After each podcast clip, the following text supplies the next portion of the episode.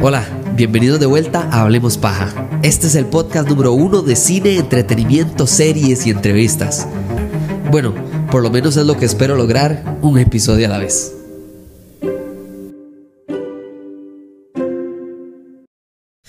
Una pregunta, ¿a ustedes les gusta el hockey? Eh, a mí no. o, alguna vez han, han visto un partido de balonmano? Sí, yo tampoco. Pero hasta, hasta hace unos años atrás. Y les explico por qué esto es relevante a una película como Ford vs. Ferrari, que, que, por cierto también tiene que ver mucho con películas que sean buenas en general. ¿A qué me refiero? Es a lo siguiente. Yo me acuerdo cuando yo vivía en Dinamarca y me dijeron, Mae, vamos a ver un partido de balonmano. Y yo dije, Mae, la verdad es que prefiero ir a ver a alguien pintar una pared y esperar a que se seque la pintura. Porque a mí que me importa el balonmano. O, me dijeron, Mae, mira, ¿por qué no vamos a ver un partido de hockey? Porque está no sé qué. Hockey, Mae está loco, como que ni sé las reglas, o sea, que me, me importa ir a ver un partido de hockey. Bueno, y el punto es que me convencieron y nos fuimos a ver balonmano, específicamente era el Mundial de Balonmano. Eh, No me acuerdo si eran las eliminatorias o era ya per se el mundial, pero era un partido enorme porque era contra el campeón mundial de balonmano y Dinamarca estaba jugando contra ellos. No me acuerdo si el campeón mundial era Portugal o Francia, no sé quién carajo era. Pero el punto es que fuimos a este partido. Mae, Perdón, disculpen, pero eso fue uno de los partidos más vibrantes que yo he visto y violentos. El balomano no es. no, no. Es como cuando el básquetbol todavía no tenía esa regla de que si usted lo toca es falta. Como cuando jugaba Michael Jordan, así que lo agarraban y lo despedazaban con tal de que el man no llegara al aro. Bueno, el balomano sigue siendo así.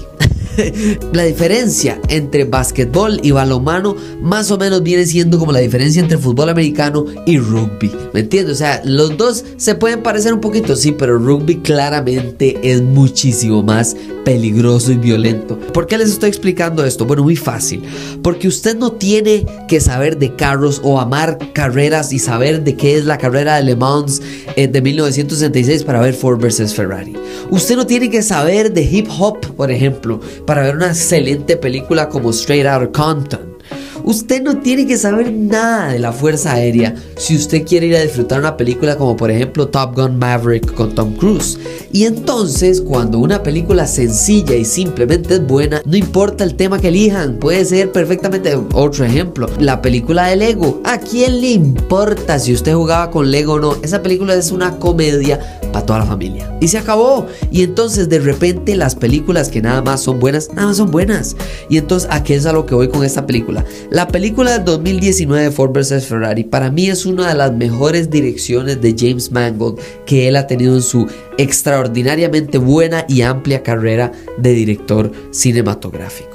Eh, primero también hablemos que el reparto es impresionante, o sea, Matt Damon, eh, Christian Bale, John Bernthal, Josh Lucas, o sea, de verdad, por todo lado todo el mundo está vuelto loco. Y entonces, ¿a qué es a lo que voy? Vamos a ver, estos yo sentí, y esto es como mi manera casi de resumir la película, que esto era cine, esto era cine del viejo, para una historia vieja, porque claramente es una hermosa manera de contar esta historia vieja del 66 con cine casi que elegantemente viejo, pero para un día moderno, es decir, para el cine de hoy, para las personas del el 2019 en ese momento, pero desde el 2024 también. O sea, claramente esto funciona increíble porque el núcleo de la película no son los carros son las personas, son las conexiones, es la química entre estas dos personas y es la antiquímica y la complejidad dentro de las relaciones humanas que llevaron a que en el 1966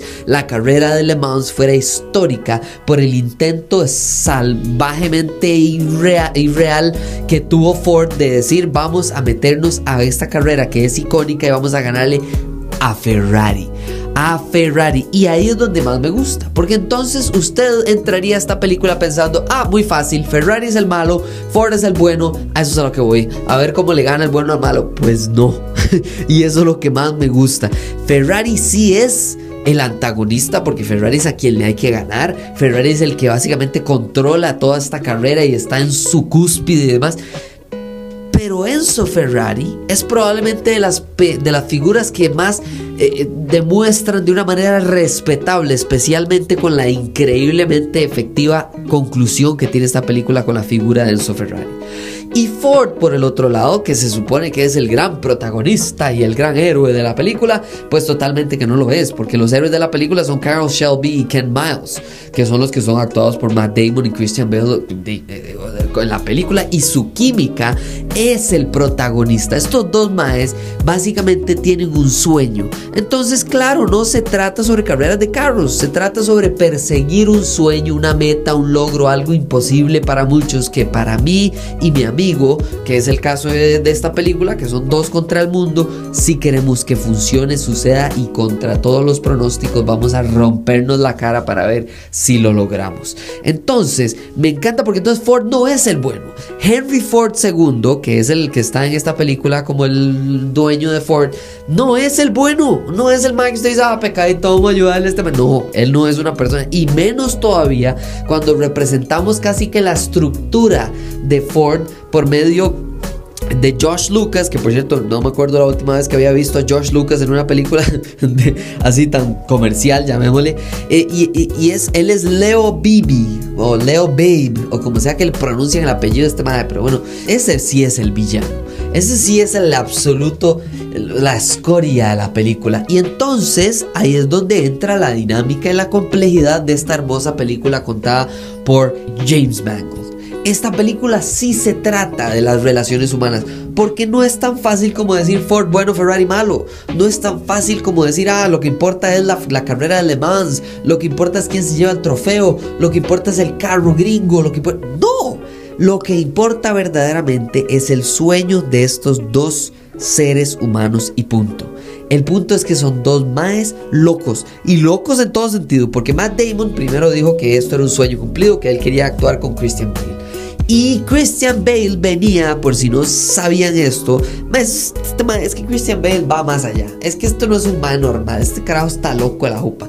Christian Bale venía saliendo de grabar la película en la que él actuó de Dick Cheney, el vicepresidente de los Estados Unidos. Y, y estaba todo gordo para hacer la parte y no sé qué, la, la película esta que se llama Vice. Y el man tenía 7 meses para bajar 35 kilos y los bajó.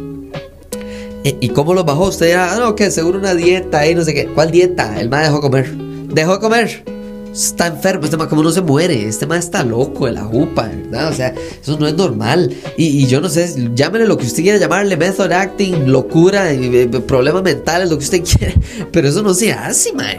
Entonces, de verdad que esta película para mí no es solo sobre lo buena que es, no es solo el hecho de que es un presupuesto de 98 millones que generó 225 millones casi que sin ninguna promoción, porque de verdad que yo creo que se gastaron todo el presupuesto en la película porque la publicidad del 2019 de esta película fue de poca a nula.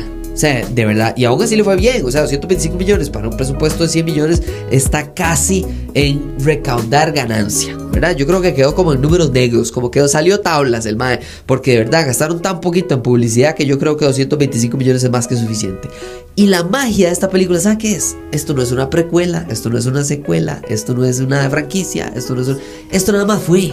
Nada más fue James Mango, excelente, Bale y Damon y demás. Y todos se fueron para la felices. Y usted y yo tenemos un hermoso, extra excelente producto que podemos ir y disfrutar en este momento en streaming, donde sea que está streaming. O bueno, y si no, búsquenla en algún cine que está pasando películas del 2019. Pero de verdad que les recomiendo muchísimo esta película, especialmente si están en épocas alrededor de una película que tenga que ver de carreras que tal vez está en cines o tal vez no. Pero de verdad, esta película es para toda la gente, no solo porque obviamente incluye para los amantes de carros y de carreras históricamente importantes como es la de las 24 horas de Le Mans. Muchísimas gracias por escuchar este episodio. Estoy demasiado feliz porque ya se vienen más episodios, más entrevistas, más sorpresas.